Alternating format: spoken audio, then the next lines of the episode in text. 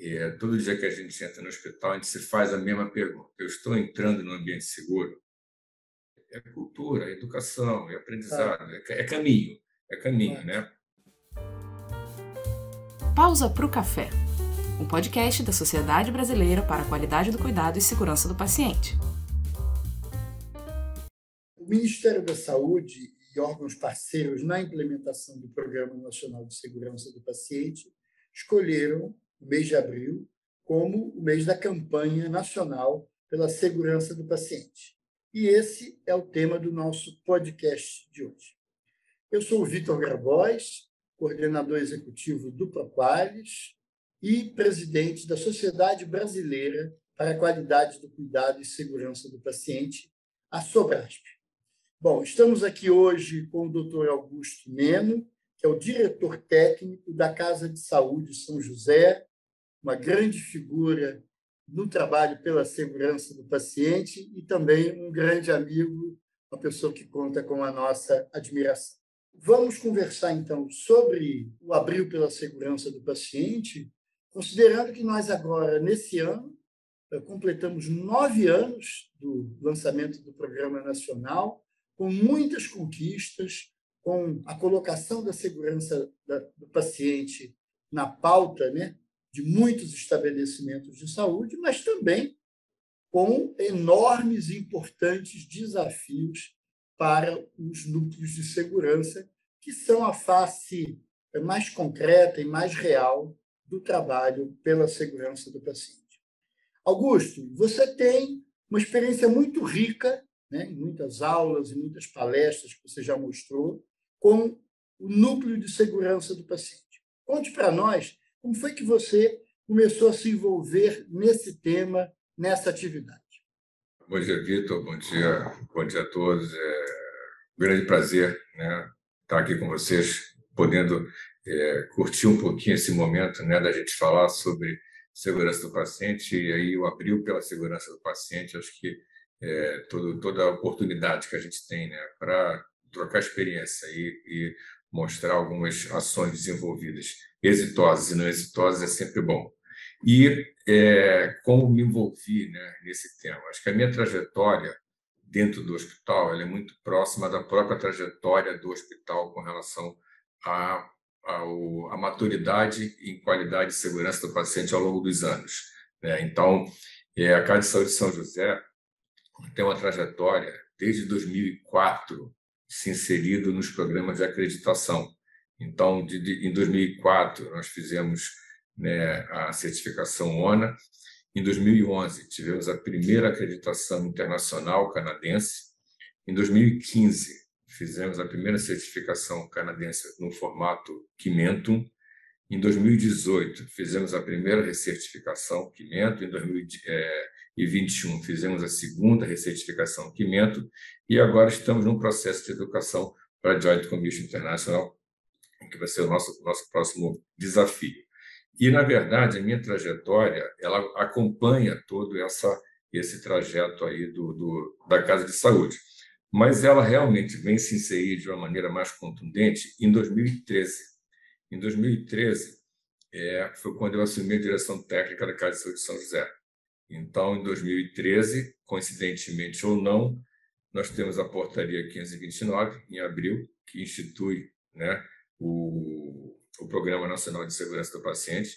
Temos, em julho de 2013, a RDC 36, né, que traz aí né, a, é, a instituição das ações né, para a promoção de segurança do paciente e a melhoria da qualidade nos serviços de saúde, e aí incentiva né, e normatiza é, o, o núcleo de segurança do paciente e, como consequência disso, os planos de segurança dentro das instituições, com o objetivo de disseminar a cultura, incentivar a gestão de risco e garantir, como um todo, as boas práticas né, dentro do hospital. Então, na verdade, é, eu começo com o diretor técnico em 2013, junto com é, esse, esse momento do núcleo de segurança do paciente.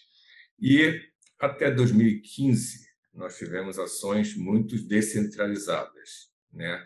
Na verdade, é, eu sempre comento né, que esse período inicial né, de instituição dos núcleos de segurança. Ele foi muito, vamos dizer assim, controverso com relação ao entendimento de cada hospital, né? Deu-se uma ênfase regulatória muito grande no começo, né? Deu-se uma obrigatoriedade muito grande, uma ênfase regulatória, um papel muito forte nas notificações, mas ainda sem né, um propósito, sem um objetivo maior, sem uma conscientização realmente do que, que o hospital estaria assim, ganhando né, com relação a esse modelo, o que, que o núcleo de segurança vai acrescentar ao modelo de gestão do hospital. E a gente caminhou de 2013 até 2015 de uma maneira muito descoordenada e descentralizada. Por quê? A gente, como eu falei, a gente vem de uma é, formação de, de certificação por acreditação. E no modelo nosso, né, no modelo canadense, eles trabalham muito times, né, times de, de, de liderança, times clínicos, times críticos, times cirúrgicos, times né, que realmente são equipes multidisciplinares que vão, tra vão traçar alguns objetivos dentro da instituição. E um time que era muito forte era o time de liderança, ou seja, eram as, as lideranças maiores da instituição que realmente tinham um papel mais deliberativo né, dentro da, da, da metodologia.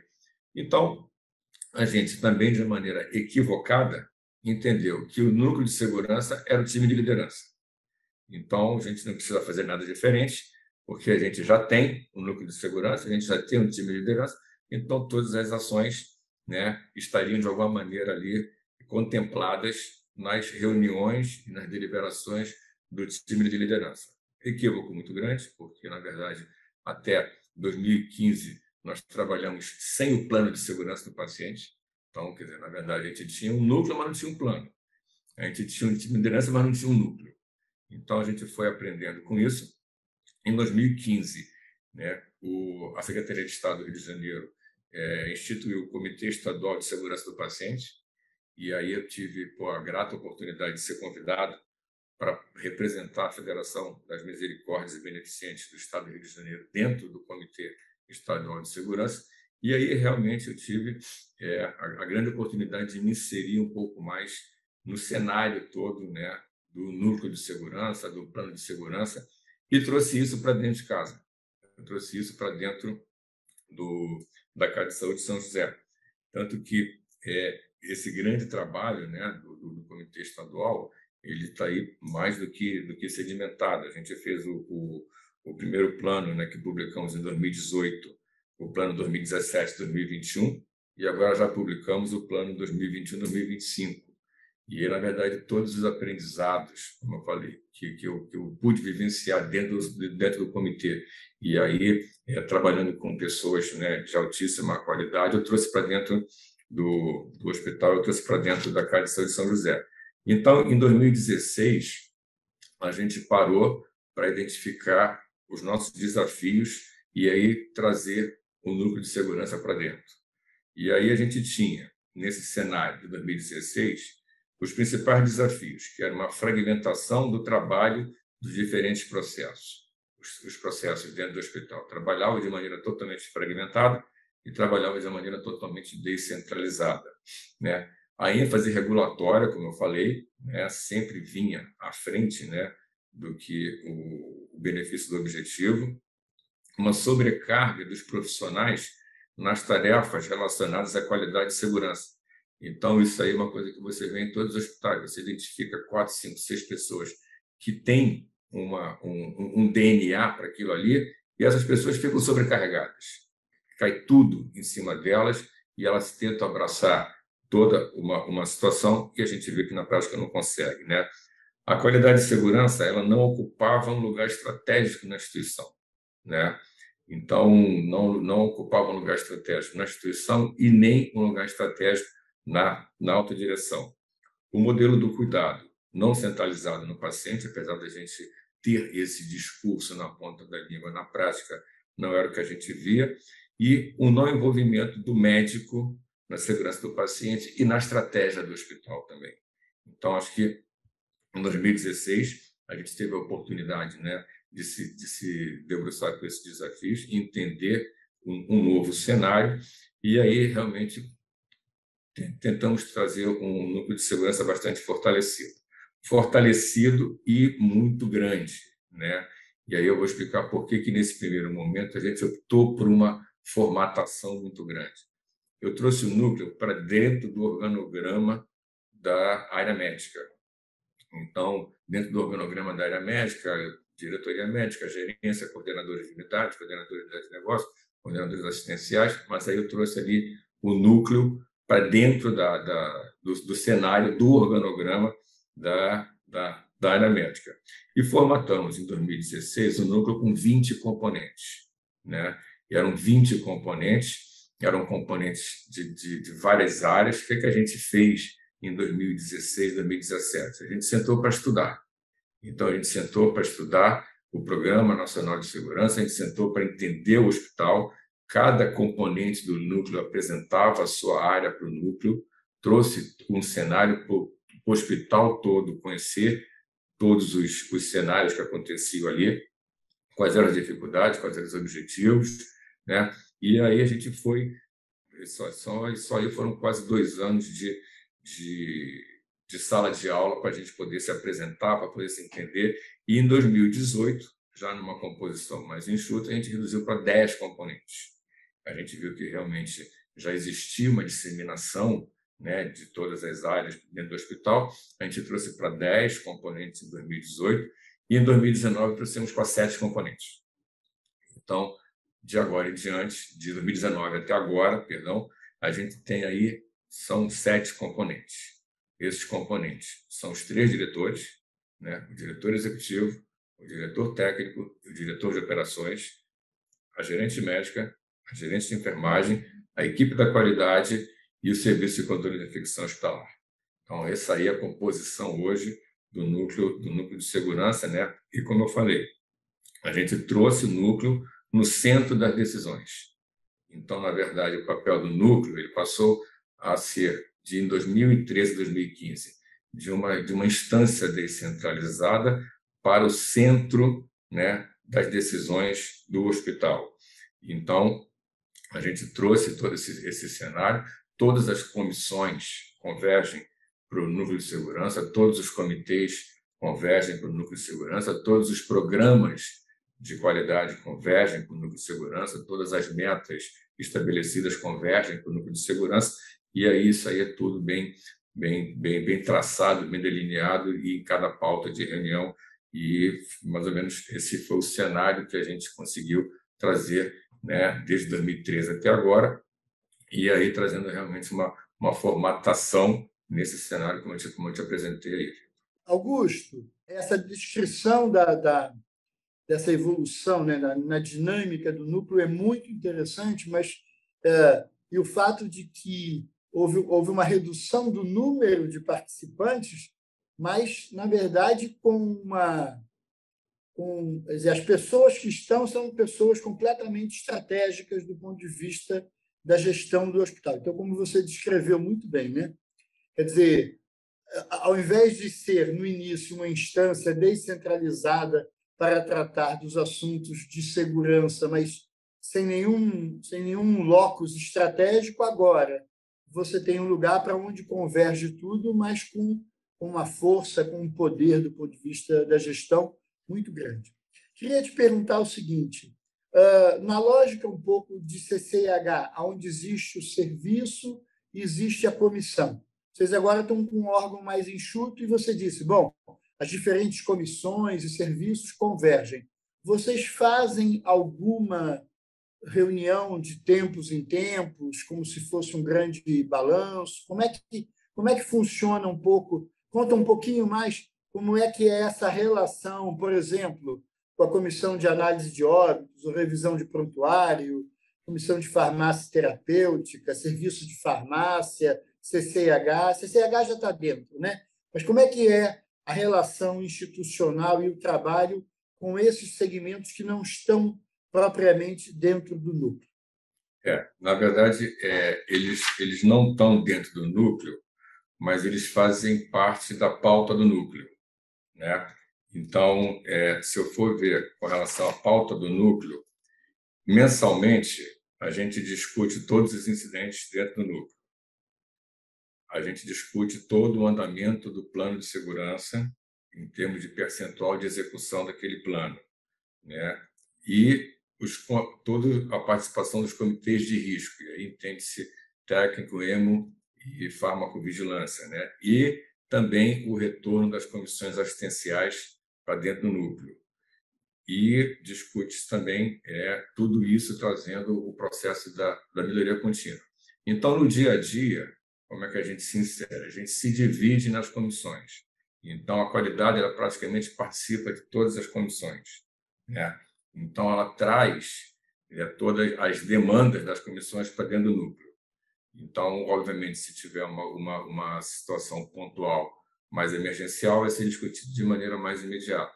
Se não, é um reporte né, que as comissões fazem, a qualidade participa de todas as reuniões e traz esse cenário para dentro do núcleo.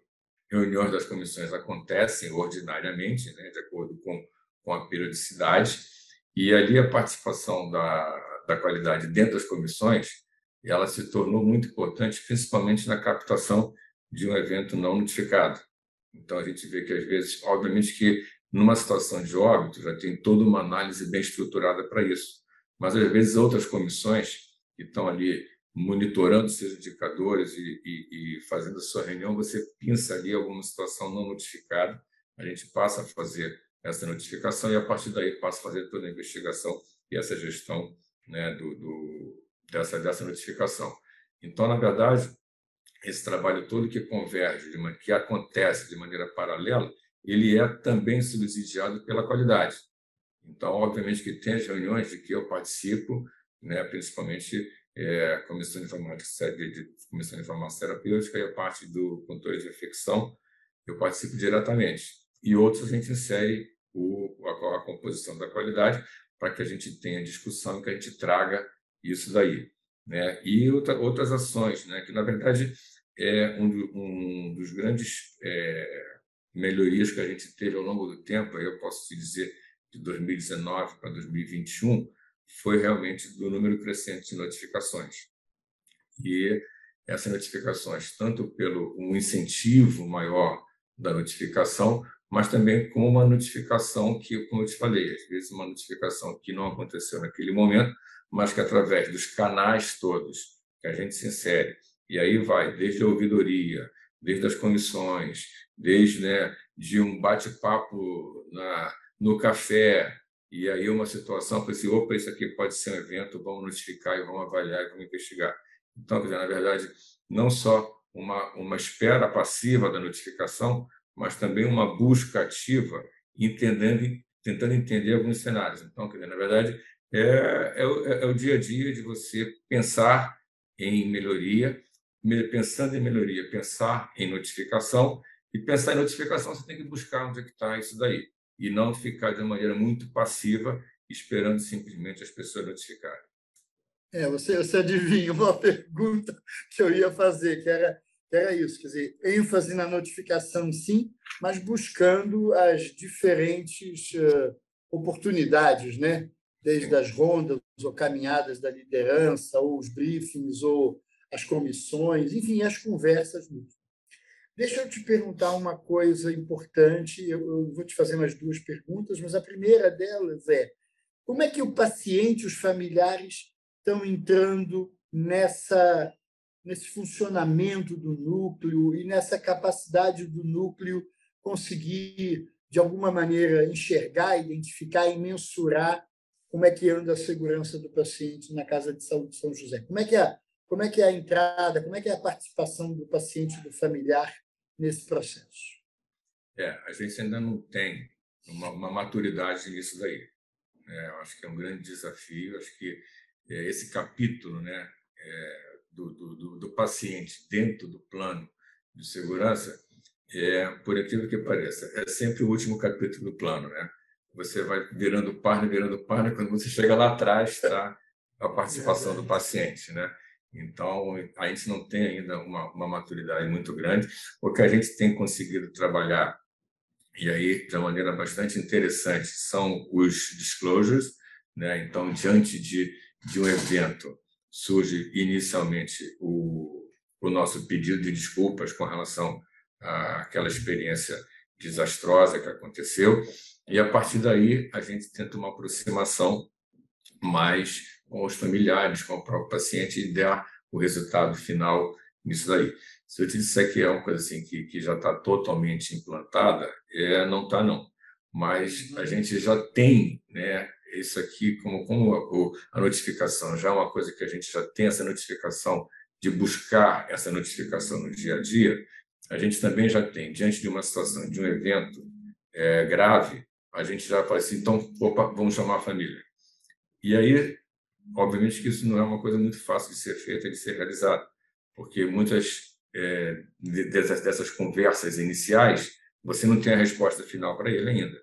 Essa resposta final vai acontecer ao longo de toda uma análise detalhada e tem toda uma situação jurídica por trás também, e cada vez mais, né, é, vamos dizer assim, não, não digo que trava a gente, mas consequentemente reduz um pouquinho os nossos ímpetos de partir para uma, uma definição com aquele familiar.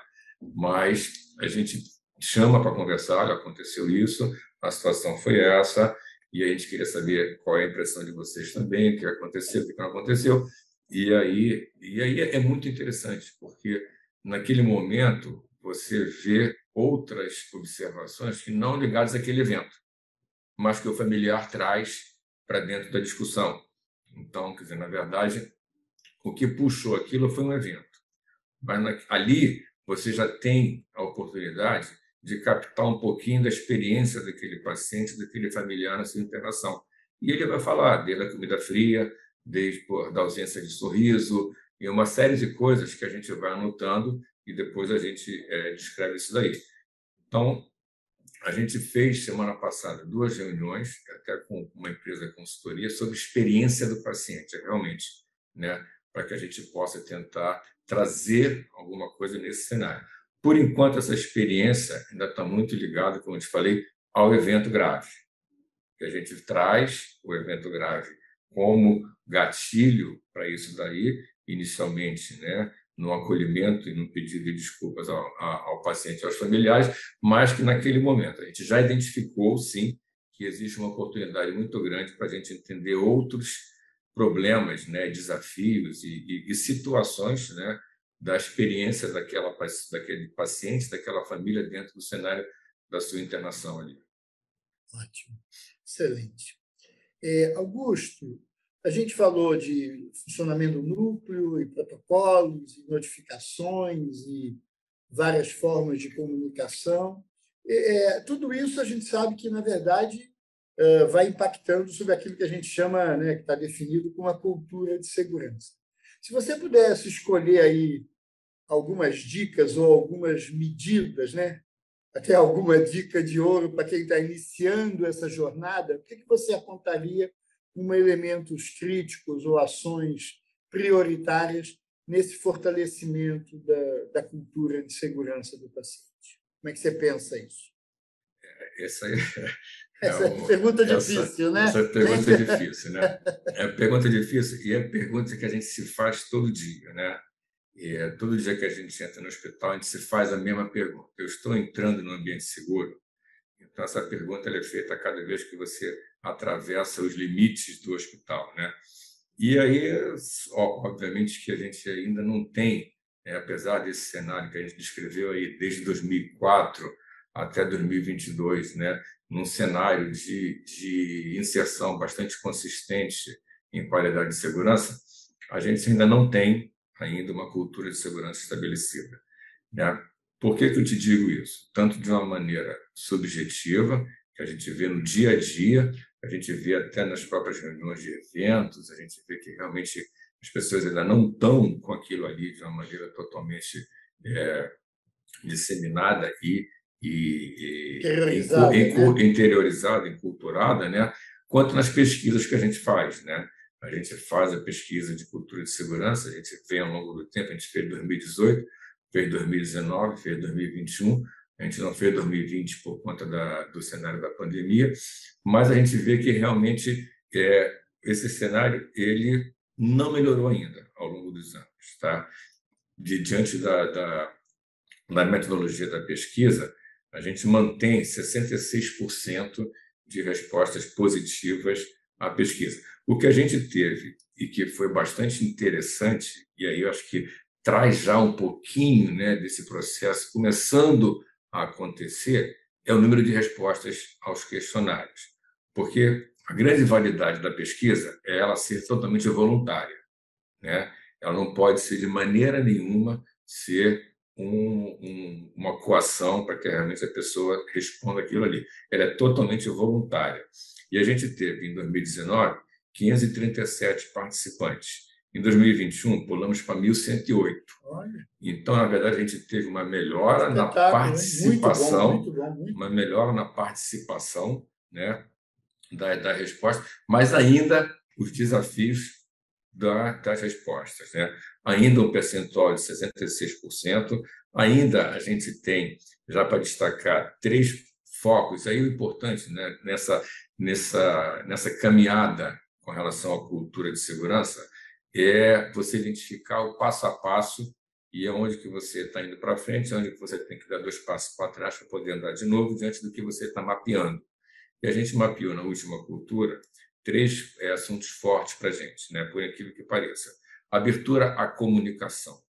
Ainda existe grande parte das pessoas que tem receio de perguntar, tem receio de se manifestar, e às vezes a gente vê até o receio de ter identificado uma coisa errada.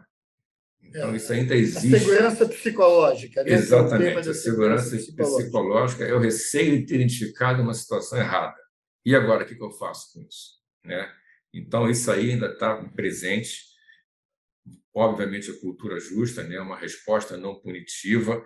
Apesar de você falar assim, caramba, a sua gestão é uma gestão punitiva, eu falo assim, de maneira nenhuma. Eu não estou aqui para isso. Mas quando eu vejo a cultura, a cultura, eu falo, caramba, a pessoa ainda está esperando isso, né? Então, é que, na verdade, a pessoa ela já está esperando uma resposta, mesmo sem essa resposta chegar. Isso é o quê? É cultura, é educação, é aprendizado, é, é caminho, é caminho, né? E uma outra coisa que também é, aparece, e aí é a adequação de dimensionamento. Né? Então, realmente, uma sobrecarga de trabalho muito grande, de dimensionamento inadequado de profissionais, um turnover muito alto em, em, certas, em certas áreas. Então, quer dizer, na verdade, a pesquisa ela é muito rica nisso daí, nas ações que você vai fazer depois de você é, identificar algumas situações, né? E é, como assim, você falou, é, dica de ouro, né? Acho que dica de ouro, é, se, eu tivesse a dica de ouro, eu estava jogando na Mega Sena. Eu, aliás, eu jogo na Mega Sena e, pô, eu não consigo ganhar. Mas olha só, acho que, acho que o principal, né, é, se eu pudesse dar alguns, alguns conselhos assim, né, de, de, de gestão, é independente de metodologia, independente de acreditação, independente de qual é o cenário, é a instituição ter uma política de segurança de qualidade do paciente. Ele tem uma política, independente de qual é o método. Qual é. E dentro dessa política, a gente é muito, muito, muito é, favorável à gestão por processo. Né? Então, por exemplo, mapeamento, identificação por processos. Nenhum processo hoje, por exemplo, agora nós estamos fazendo a última instância do, da certificação para transplante de medula óssea. Então, vai ser um novo processo transplante de medula óssea. Então, esse processo não nasce com a certificação, ele nasce com a identificação do processo. Então, o que é aquilo? Qual é o objetivo daquilo? Qual é a participação de cada um naquilo? Quais são os riscos associados? Qual é o monitoramento? O que, que eu estou fazendo para a gestão desse risco? Então, acho que dentro da política, processo é fundamental. E aquela história. E é fácil? Não é fácil porque muitas vezes as pessoas confundem processo com objetivo. E como que você vai diferenciar o que é processo e o que é objetivo? Muitas vezes a pessoa quer aquele objetivo, mas para ter aquele objetivo tem que ter o processo. Mas o processo por si só não pode ser o objetivo. Então, na verdade, processo e objetivo, mapeamento de processo e política de segurança é, é, é fundamental. E aí você vai discutindo com o processo, você traz esse processo para dentro da discussão. A gente tem algumas unidades de negócio que a gente chama que são unidades, vamos dizer assim, motoras da instituição. Eu tenho, em média, 55 processos acontecendo dentro do hospital, de maneira, né, às vezes, interdependente, na maioria das vezes, mas às vezes um pouco mais desgarradas. Mas se eu for botar aí, eu tenho 12 que são processos motores. Né? E esses 12 processos a gente trata, trata a comunidade de negócio.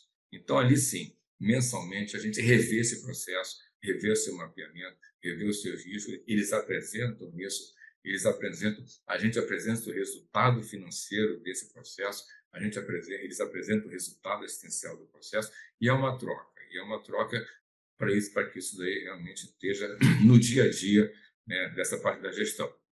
E é, a última dica é notificação. Se eu tivesse falado alguma coisa para isso, é a notificação. A notificação como ferramenta de melhoria de processo. Tá? E um instrumento fundamental na prestação do cuidado ao paciente. E a notificação como elemento potencializador da segurança do paciente. Então, acho que eu, eu finalizaria é, como é, a, a notificação realmente como uma ferramenta e um elemento importante na segurança do paciente. Augusto, querido, queria muito agradecer esse compartilhamento. É sempre um prazer muito grande também te ouvir, conversar contigo. E queria chamar a atenção, não só no sentido de você ter descrito né, e apresentado conversado é, toda essa evolução do, do núcleo, do funcionamento, e agora, ao final, com esse fecho de ouro, você mostrando também o valor e a importância também é, dessa base de gestão, né?